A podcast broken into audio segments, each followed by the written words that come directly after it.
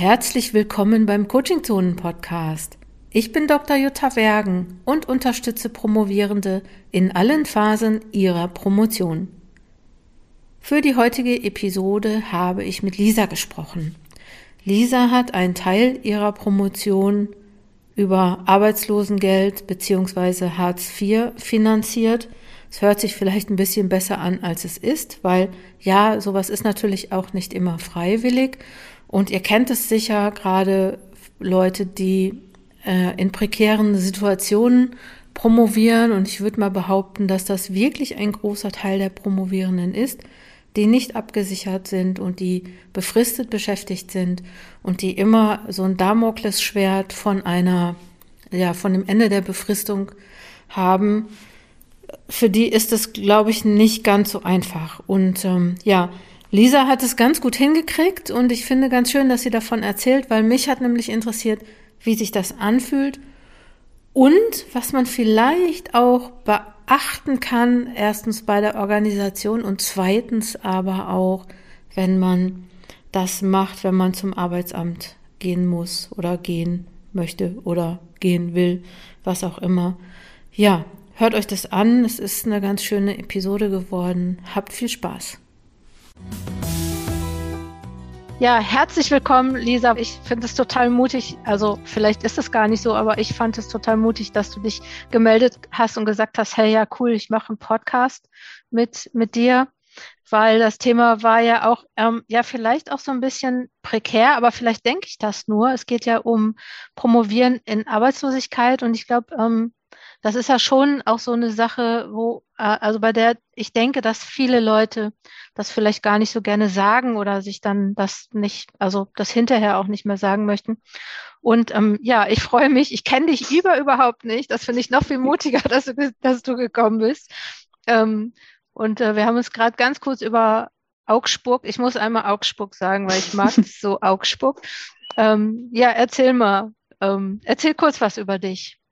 Genau, ähm, ich habe äh, Soziologie in Jena studiert, ähm, war dann in einem Projekt in Zürich angestellt, woraufhin sozusagen auch mein Promotionsthema ähm, entstanden ist, mit deren Daten ich sozusagen auch promoviere.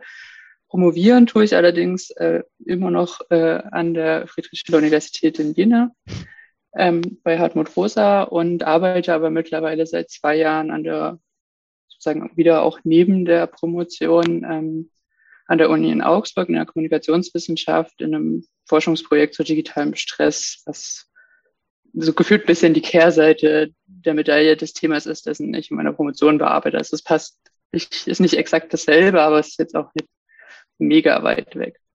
Spannend. Hast du dann Synergieeffekte? Noch nicht, aber vielleicht äh, dann äh, zukünftig, wenn man das dann vielleicht unter Umständen mhm. in einer Habil oder irgendwas dann zusammenführen mhm. kann. Mhm. Ja, sehr cool. Also bist du auch schon äh, weit äh, rumgekommen, also sage ich jetzt mal, ne? Also bist sehr mobil.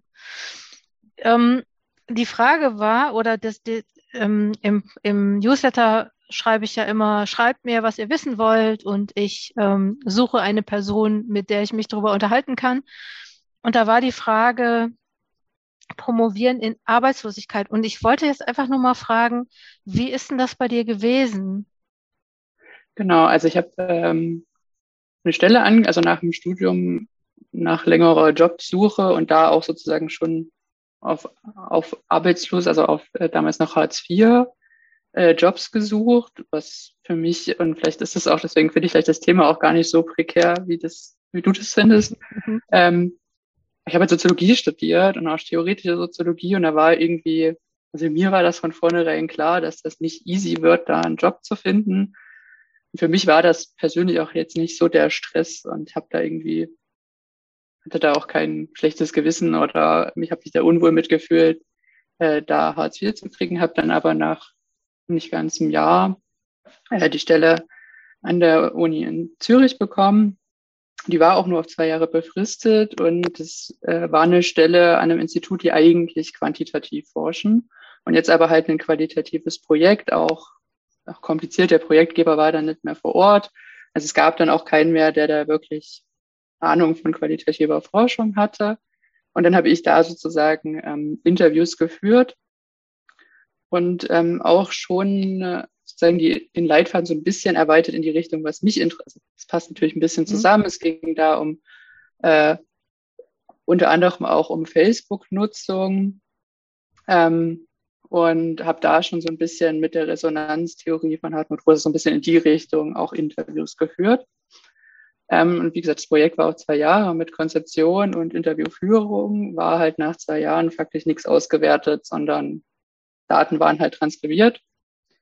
Und das war der Stand. Und es gab aber am Institut dann auch keine Möglichkeit zu verlängern und auch kein, also auch für mich kein Interesse, da irgendwie was anderes zu machen. Ich fand halt die Daten super spannend und habe dann mit in Rücksprache mit meinem Chef sozusagen dort ähm, beschlossen, dass ich weiter, also dass ich sozusagen die Daten mitnehmen darf, um mhm. damit zu promovieren. Das geht auch nur so easy sozusagen, ähm, weil ich schon eigentlich hätte promovieren sollen in dem Projekt. Mhm. Aber es, die Schweiz relativ klein ist und es da auch niemanden so richtig gab, der thematisch zu meiner Disk gepasst hat und mhm. ich mich da auch nicht so mir jetzt irgendwen einfach suchen wollte und schon damals gemeint habe, ja, aber dann muss Hartmut Rosa die betreuen und den kenne ich halt noch aus dem Studium und er mhm. hat auch gesagt, dass er das macht. Ähm, und dadurch war ich zwar kurzzeitig an der Uni in Zürich sozusagen offiziell angemeldet, aber noch nicht eingeschrieben mhm. und hatte halt sozusagen auch keine Verpflichtungen da, habe sozusagen die Anmeldung nie bis zum letzten Punkt durchgezogen und habe mich dann ähm, sozusagen 2017, 2018 ähm, offiziell an der Uni in Jena eingeschrieben und habe da sozusagen aber auch den Vorteil, dass ich nicht Teil irgendeinem Promotionsprogramms bin, sondern ich promoviere halt einfach da. Ich muss keine zusätzlichen Credits oder sowas machen. Das ist halt da das System. Ist das ein Vorteil, wollte ich mal kurz fragen, ähm, wenn man nicht angebunden ist? Findest du, dass das ein Vorteil ist?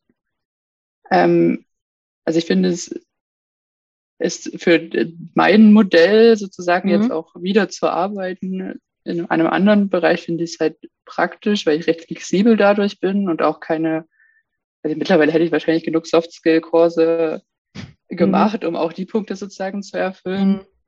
Ähm, es ist für die, für die inhaltliche Anbindung ähm, manchmal ein bisschen schwierig. Also okay. das hat ein bisschen mhm. gedauert, bis ich da äh, also ich war dann nach dem einen Jahr auf ALG 1 auch nochmal für ein Semester in Jena, wo ich einfach nur, also in Jena gibt es als Theorie-Kolloquium und ich kenne ehemalige Kommilitonen, die alle Soziologen sind.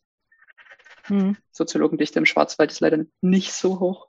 ähm, und war dann extra nochmal da, um auch den hm. Anschluss nicht zu verlieren. Mhm. Und mittlerweile finde ich aber gerade wenn man so ein bisschen online aktiv ist, auch auf Twitter oder sich da ein bisschen ja na, wenn man sich das so ein bisschen aufgebaut hat, dann verliert ja. man da auch gar nicht so arg den Bezug. Ja.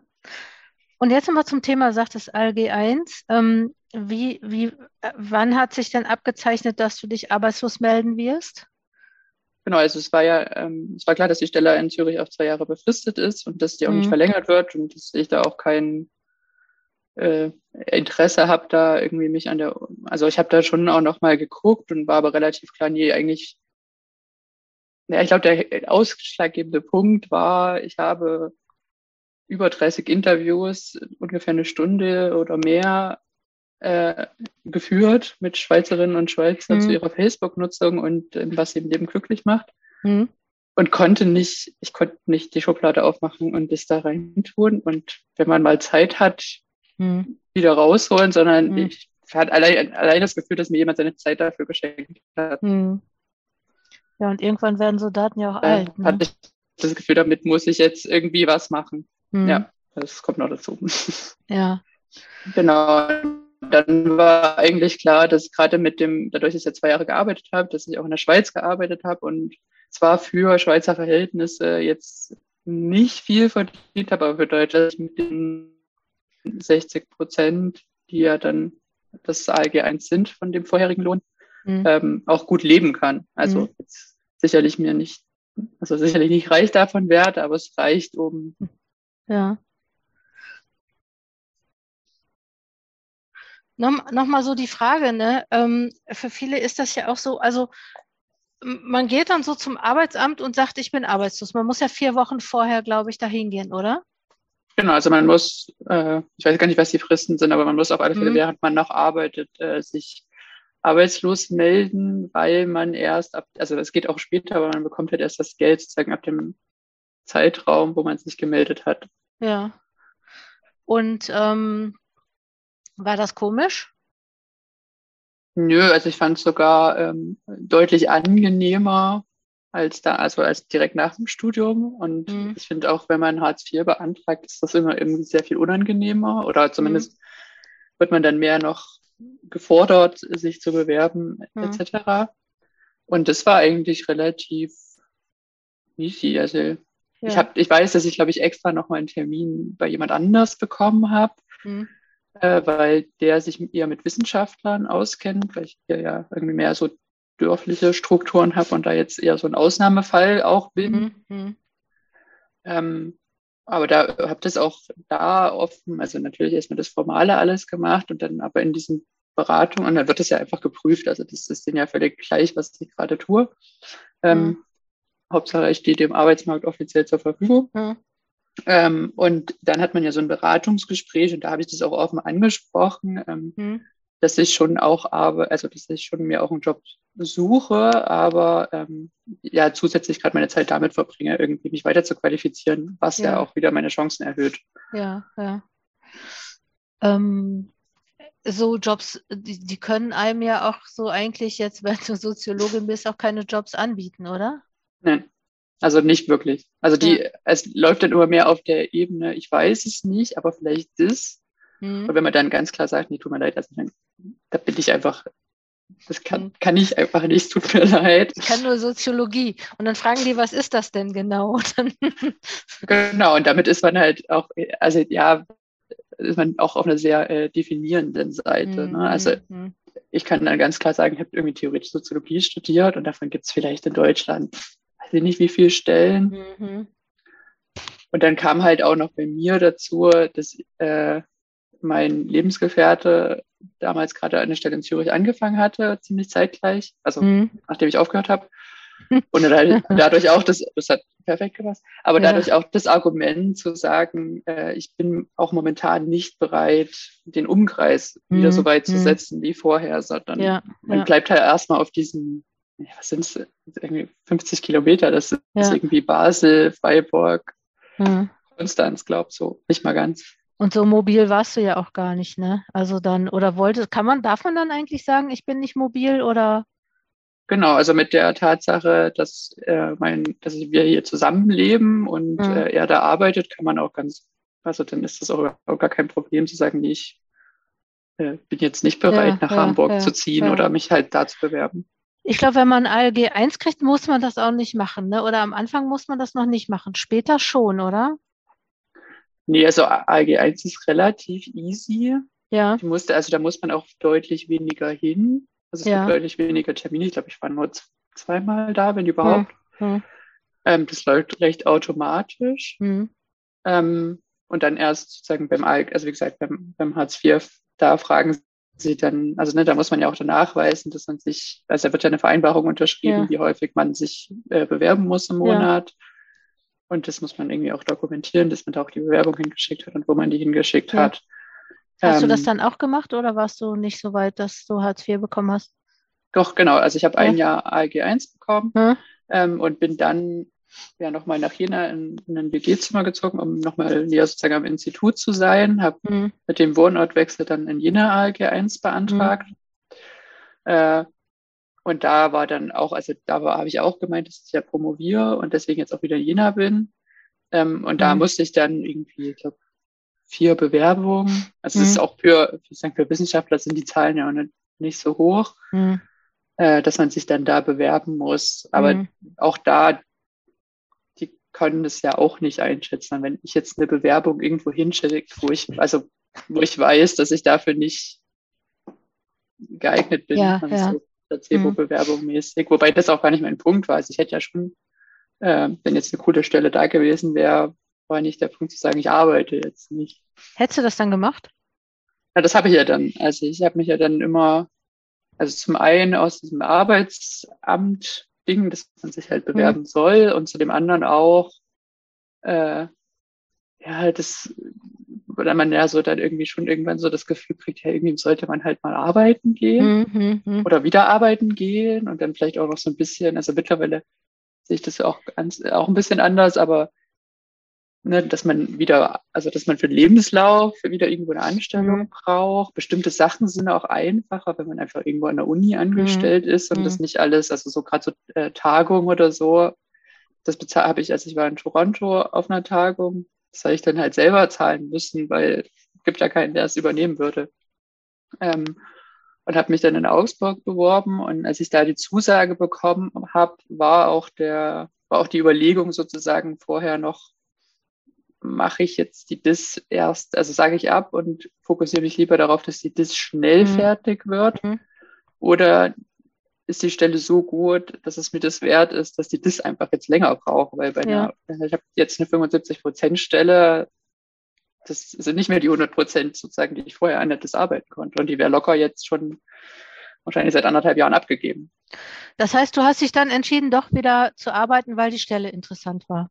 Genau, weil mhm. von, wenn ich, weil, wenn ich dann, ich habe dann alle Stellen angeguckt, auf die ich mich jemals beworben habe und habe festgestellt, nein, das ist schon eine der Top-Stellen und jetzt, wo mhm. ich die haben kann, also wo sie mir auch, ne, also erst auch anfange, drüber nachzudenken, wenn ich wirklich irgendwie eine Zusage gehabt habe und dann, okay, willst du das, willst du das nicht? Mhm.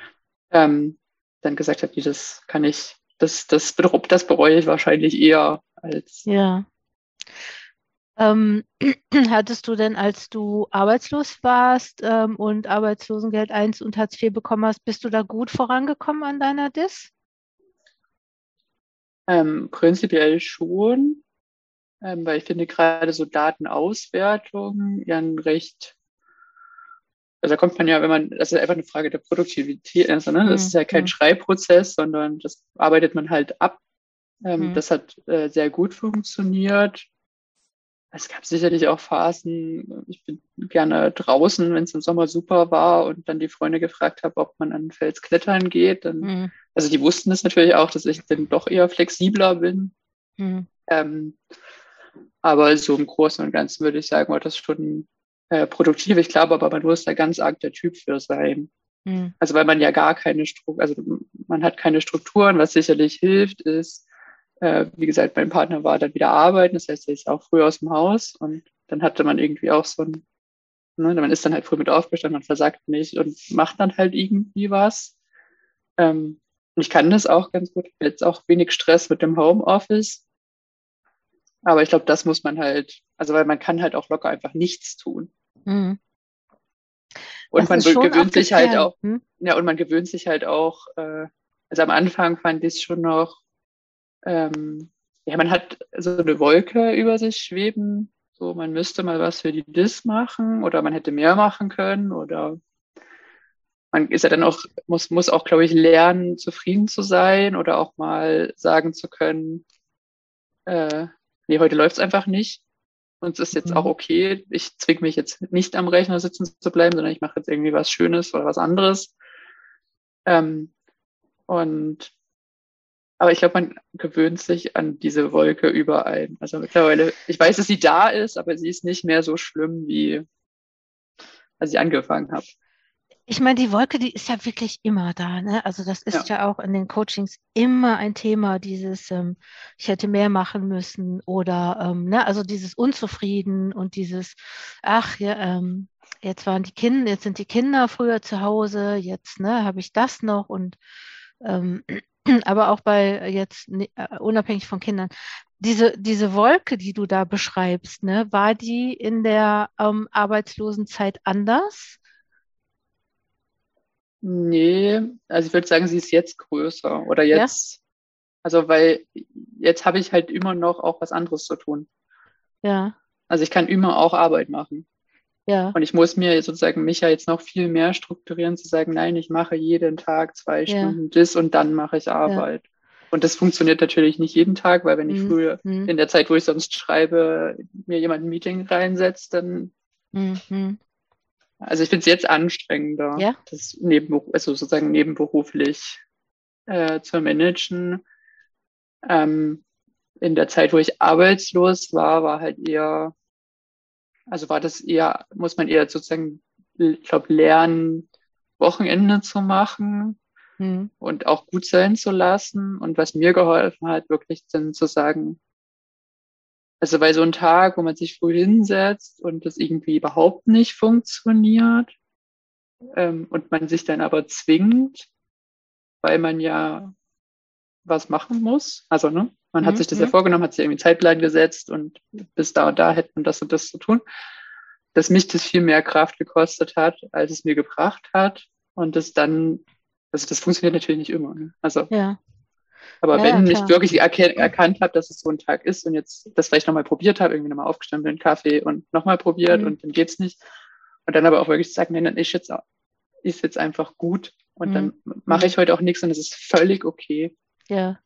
Das muss man auch, ne? Also du hast ja eben gesagt, man muss lernen, zufrieden zu sein, aber ich glaube, man muss auch lernen, dass man also ähm, mal ähm, auch damit zufrieden sei, zu sein, dass es nicht läuft, ne? Also so, ja, ja. Ähm, Hast du, wie, wie haben die anderen dann reagiert, äh, deine, deine Community, also deine Peers? Ich glaube, das ist unterschiedlich. Die Hälfte geht davon, also gerade so hier auf dem Dorf, geht die Hälfte davon aus, die arbeitet nicht. Äh, oder keine Ahnung. Also häufig war auch so, ja, die studiert noch. Mhm. Na, aber da ist das, glaube ich, auch mit dem Konzept von Promotion irgendwie auch nicht ja. kennen sich da nicht so aus. Mhm. Ähm, sonst, ja, ich glaube, mein Opa hat dann irgendwann mal gemeint, so, der Doktortitel ist sehr schön, aber Punkte ins Rentensystem wär auch, wären auch mhm. ganz nice. So. Mhm. Ja, ja, ich okay. habe ihm dann, aber das, das hat mich, also weiß nicht, ob man heute noch aufs Rentensystem hinarbeiten sollte. ja, wenn man schon älter ist, wahrscheinlich eher. Genau, und ich ähm. glaube, also der Vorteil ist halt, dass das Thema, also dass ich mir das Thema halt völlig selbst gewählt habe und auch die mhm. Interviews so geführt habe, wie mich das interessiert. Mhm. Und ich das Thema bis heute, und ich hänge ja dann nun mit Konzeption der Interviews im allem irgendwie seit 2015 also mhm. da habe ich ja nicht angefangen zu promovieren, aber da habe ich angefangen, über das Thema nachzudenken dran und ich finde es immer noch mega spannend. Also. Das ist schön. Das, ist wahrscheinlich auch das, was dich dann immer noch dabei äh, bleiben lässt. Ne? Ja. Ähm, hättest du, also dieses, ähm, ähm, dieses Thema, also du sagst, äh, oder nein, die Frage ist, ähm, wenn jetzt Leute den Podcast hören und sagen, ach Mensch, ja, mein, mein, meine Stelle läuft aus in, was weiß ich, drei Monaten oder in sechs Monaten, ähm, ich weiß noch nicht, was ich danach mache, ähm, was, was würdest du denen raten? Ähm, also ich glaube, es hängt davon ab, wie weit sie sind. Mhm. Ähm, wenn die Discords-Form beenden oder so. Also gerade, ich glaube, gerade auch für so diese Endphase scheint mir das auch sinnvoll zu sein, einfach die Zeit zu haben. Mhm. Und gerade wenn man halt, also in Deutschland oder halt, wenn man halt zwei Jahre gearbeitet hat vorher, dann kann man super von ALG ein. Ja, also funktioniert es halt auch finanziell und dann hat man die Zeit. Und ich hätte eher sozusagen die Sorge, dass wenn man sich sofort eine neue Stelle sucht mit Einarbeitung und dann ist man so rau, also ne, dann hat man mhm. ja was Neues, womit man sich auch super ablenken kann wieder. Mhm. Ähm, also ich glaube, ich würde würd empfehlen, wenn man halt, also wenn man mit dem Thema an sich glücklich mhm. ist und auch dazu promovieren möchte und das fertig machen möchte, dann finde ich das irgendwie auch eine legitime Form. Ja. Ähm, aber so richtig, ich sag mal so, ähm, erlaubt ist es ja nicht, ne? Also man kann, also äh, ja, wahrscheinlich können, können die beim Arbeitsamt mit einer fast promovierten Person nichts anfangen. Hatte ich übrigens auch. Ich habe, ich hab, ähm, nachdem ich fertig war mit der Promotion, äh, war ein, hatte ich einen Monat Arbeitslosengeld bekommen. Und dann war ich auch auf dem Arbeitsamt. Ich habe mich, ich habe mich irgendwie schon so schlecht gefühlt, weil, ja, weil ich habe mich auch schlecht behandelt gefühlt. Irgendwie, man, wartet da und dann irgendwie, weiß ich nicht. Gut, okay. Ich muss jetzt sagen, ich komme auch aus Duisburg, da ist es wahrscheinlich auch nochmal ganz anders auf dem Arbeitsamt, weil wir irgendwie die höchste Arbeitslosenquote in Deutschland haben. Da haben die Leute wahrscheinlich auch noch was anderes zu tun. Aber auch die haben, ich bin ja auch Soziologin, die haben auch nicht verstanden, was ich mache. Die, die Frau beim Arbeitsamt hat auf meine Bewerbung, da auf meine aus, ausgefüllten Dinger geguckt und hat so gesagt, ach so, und nach dem Studium haben sie Promotion gemacht. Ne, also sie hat wirklich gedacht, ich hätte, weil das stand halt Promotion. ja. äh, also ich habe das auch so empfunden nach dem Studium. Mhm. Ich fand das furchtbar. Also jetzt weniger bei denen, also ähm, in Jena haben, hat äh, verwaltet das äh, Hartz IV nicht äh, das äh, Arbeitsamt, sondern die, also Jena Arbeit ist das, glaube ich, mhm. also die Gemeinde. Ähm, und da ist man auch unterteilt in diesen Leistungsbetreuer, wo es ums Geld geht, und mhm. den Sachbetreuer, ja, wo es um genau, die Inhalte geht. Mhm. Und dieser Sachbetreuer war furchtbar. Der hat mir irgendwie nach sieben Jahren Alleinwohnen in Jena erzählt, ich soll wieder zu meinen Eltern ziehen. Mhm. Und so, also so auch so von oben herab, so völlig unnötig, wo ich mir auch dachte, also dass hier keiner gerne hingeht. Mhm. Verständlich. Ähm, ne? Mhm. Und mhm. Dann war das aber halt bei der Sachbetreuerin, die ist das ja, Jena als Studentenstadt, die ist das auch gewohnt. Und da fand ich es dann auch okay. Und hier unten dann, also AG1 ist überhaupt kein Problem. Und bei Hartz IV, ja, ich meine, ich, vielleicht ist mein Vorteil, dass wenn ich da hinkomme, bin ich halt richtig well prepped. Also mhm. ich habe, meine Bewerbungsunterlagen sind top gepflegt, sagen wir es mhm. mal so. Mhm. Ähm, ich hatte auch immer aktuelle Fotos, also es war alles schon fertig, da musste mir mhm. keiner helfen. Mhm. mhm. Ähm, und ich hatte immer schon die Excel-Tabelle mit hier, habe ich mich beworben. Bitteschön. Ja. So, also dass da auch gar kein, gar kein, kein, keine Unsicherheit aufkommt, dass ich arbeiten will. Oder auch, also man da auch nicht viel mir noch geben konnte. Ah ja. Ah ja, gut. Also es ist ja vielleicht auch nochmal ein Tipp, ne? Gut vorbereitet zu sein well prepped, wie du sagst. Genau. Genau, und ich glaube, der Vorteil, ähm, dass man, also sich, also ich glaube, es sollte sich keiner ähm, schämen, zum Arbeitsamt zu gehen. Also man hat halt in den Sozialstaat eingezahlt mit seinen Steuern, wenn man es halt irgendwie so betrachtet. Mhm. Und dann ist das auch irgendwie okay. Mhm. Ähm, so also ne, wenn man jetzt nicht als Langzeitarbeitsloser, also so. Ähm, und ich fand es halt gerade, und es ist halt auch eine, das ist ja auch eine finanzielle Sache, selbst wenn man nur Hartz IV kriegt und das irgendwie den Grundbedarf sichern soll, sind im Rahmen von Hartz IV halt auch Fahrten zu Bewerbungsgesprächen, die gerade als Wissenschaftler ja auch richtig ins Geld gehen können. Also wenn ich halt irgendwie in Hamburg und in Dresden oder sonst irgendwo Vorstellungsgespräche habe, das selber zu bezahlen, ist halt mhm. auch schon mhm. ein, ne, also das muss man sich ja leisten können, diese Vorstellungsgespräche machen zu können. Und die werden halt vom Hartz IV gedeckt. Also man ah, muss das zwar ja. vorstrecken sozusagen, mhm. aber man kriegt es wieder. Mhm. Bis zu einem bestimmten Punkt, dass irgendwann sagen die dann auch mal hier, sie haben uns schon so und so viel Geld gekostet. gehen Sie doch mal arbeiten. Wie jetzt gehen, also ich habe dann, mhm. also ich habe dann, glaube ich, nach dem Studium hatte ich irgendwie auch recht viele Vorstellungsgespräche ähm, und dann hat auch doch die Betreuerin gewechselt, weil ich über 25 geworden bin. Und die meinte dann, hey, sie haben ja noch gar kein Coaching gemacht. Mhm. Ähm, und dann hat sie mich halt zu so einem Bewerbungscoaching geschickt, was ja. völlig unnötig. Also ja. ich gehe da halt hin, ist ja auch kein Problem, wenn die das wollen, aber hat mich jetzt überhaupt nicht bereichert. Aber das, das ist halt das, was die dann tun. So, mehr haben die, können die auch nicht tun. Aber das kann, kann einem, das fällt mir gerade ein, aber das kann einem dann auch passieren, ne? Wenn man jetzt äh, also Betreu, Betreuende hat, die da nicht so, also nicht so zugewandt sind oder sagen, ja, okay, ähm, ne, egal, dass die Promotion jetzt schon fast fertig ist, äh, wir spulen hier unser Programm ab und sie müssen jetzt zum Bewerbungstraining. Also ich glaube, es ist auch eine Frage, wie lang Mhm. Ne, also die so die ersten drei, eh, da war es passiert, also momentan eh mit Corona äh, hat sich das eh wahnsinnig mhm. verzögert. Da sind auch die Termine mhm. online oder telefonisch. Ähm, da passiert eh nicht so viel, aber ich glaube, die ersten drei, vier Monate, auch bei Hartz IV, easy. Also mhm. bevor man den Termin beim Sachbetreuer gibt und da diese Vereinbarung unterschreibt, hat man ja schon mal drei, vier Monate. Also gerade wenn es mhm. wirklich so ein kurzer wenn es wirklich nur ums Fertigschreiben geht. Ja. Also du sagst, ähm, promovieren auf Hartz IV ist, ist nicht schön, aber funktioniert.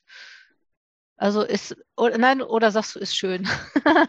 nee, ich sage nicht, es ist schön. Also ich, ich glaube, dass äh, wenn das Unisystem ein anderes wäre und mhm. äh, wirklich dafür gesorgt werde, dass Promovierende auch dafür bezahlt werden und auch dafür mhm. eine Stelle haben. Also häufig ist ja in Projekten die Promotion irgendwie so nebenbei am Wochenende, keine Ahnung, also es ja, kann ja, ja kein Mensch schaffen, so ein Projekt zu realisieren und die Promotion zu schreiben.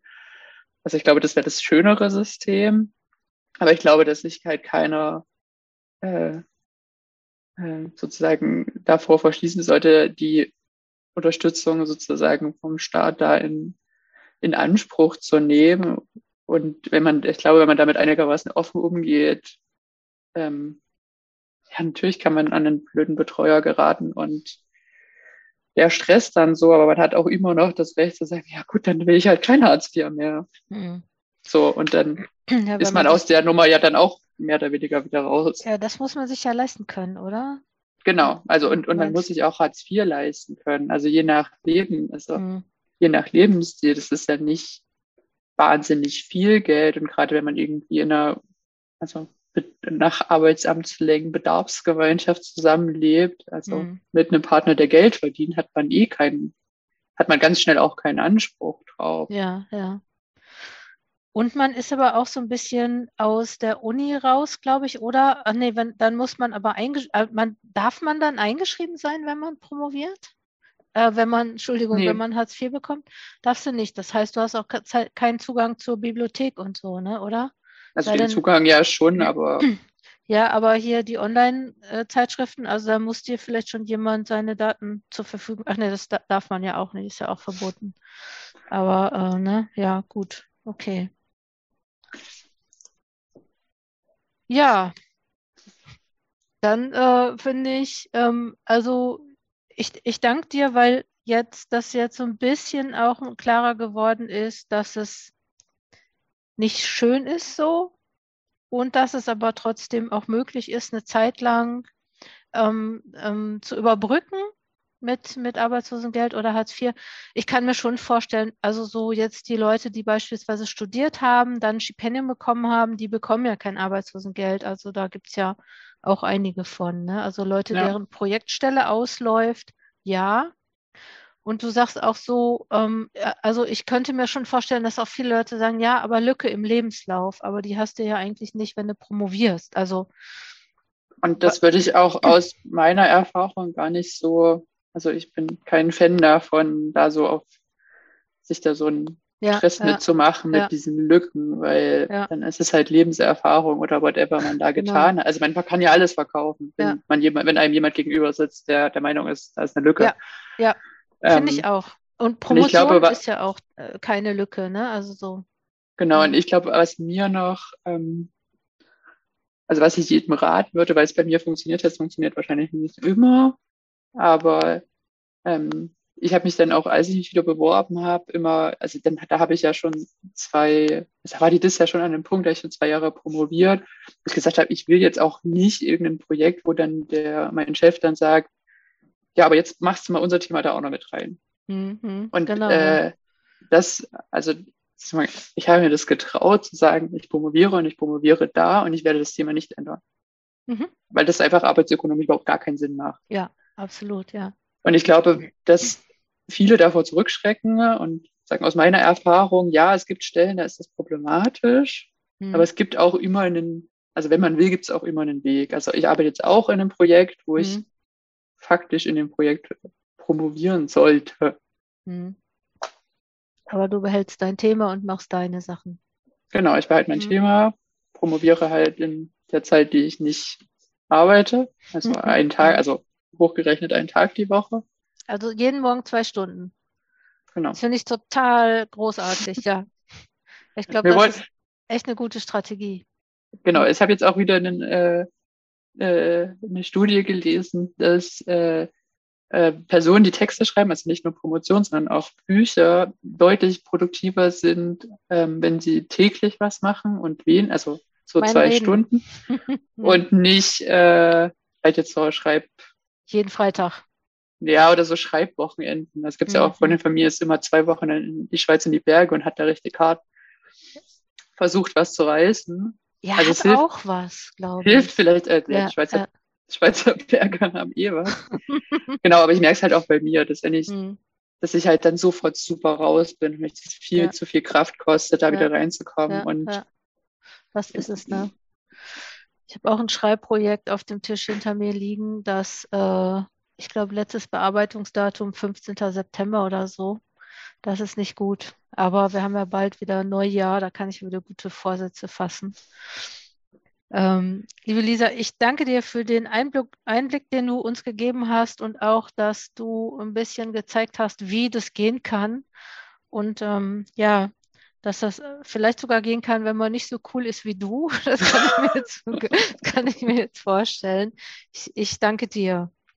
Kein Problem, gerne. Das war der Coaching Zonen Podcast. Möchtest du mit mir zusammenarbeiten? Beispielsweise in einem Online-Kurs, als Mitglied von Fokus Promotion oder bei einem Einzel- oder Gruppencoaching? Dann melde dich bei mir unter coachingzonen.de. Komm gut voran. Deine Jutta Bergen.